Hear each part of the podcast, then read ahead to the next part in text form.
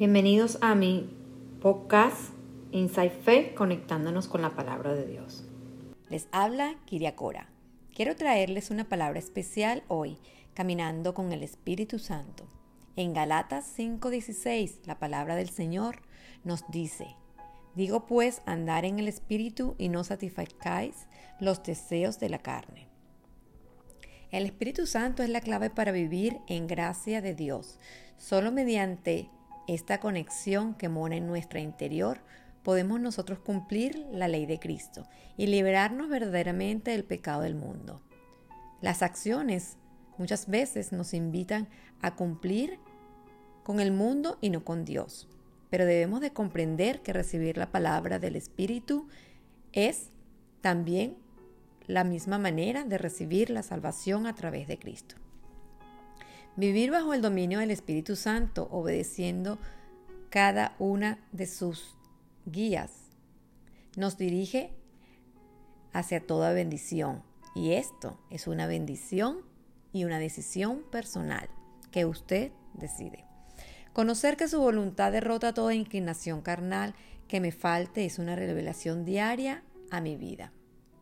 Creer que la voluntad nace de la vida de Jesús es una manifestación que está expresa en el libro de Hechos 2, 38 y 39, donde Pedro nos llama a arrepentirnos y bautizarnos en el nombre de Jesucristo, para que el perdón de nuestros pecados sean recibidos y podamos entrar en una comunión con el Espíritu Santo, porque para nosotros esa es una promesa y para vuestros hijos y para todos aquellos que están lejos, para cuantos vuestros hijos y para todos los que estén lejos, para cuando el, el Señor nuestro Dios nos llame.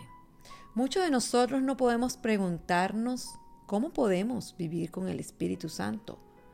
Cuando usted recibe el bautismo bajo el Espíritu Santo, recibimos su bendición. ¿Cuáles son los pasos que podría yo hacer para recibir el Espíritu Santo?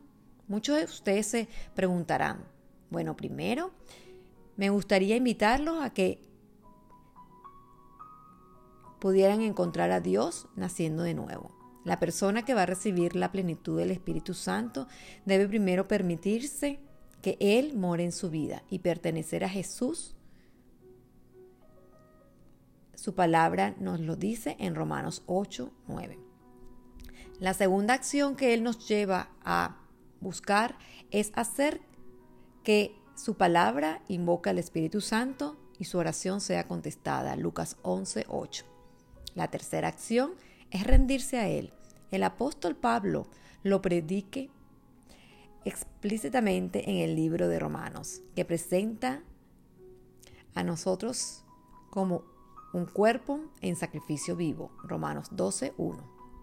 En cuarto lugar, debemos disponer nuestro corazón a obedecer al Espíritu Santo.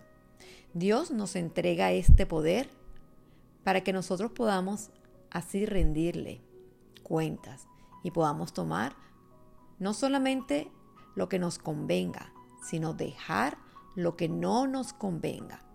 Si quieres ser sumergidos en su espíritu, debemos estar preparados a obedecerle en todo momento. Hechos 5, 3.2.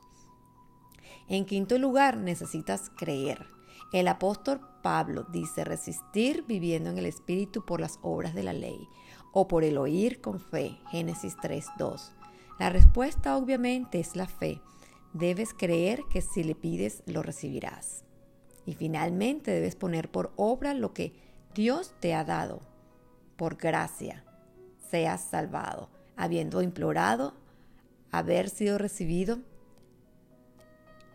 y habiéndote dispuesto a obedecer y habiendo creído con tu corazón, con tu mente y con tu alma que debes responder de una manera bíblica a partir de tu salvación.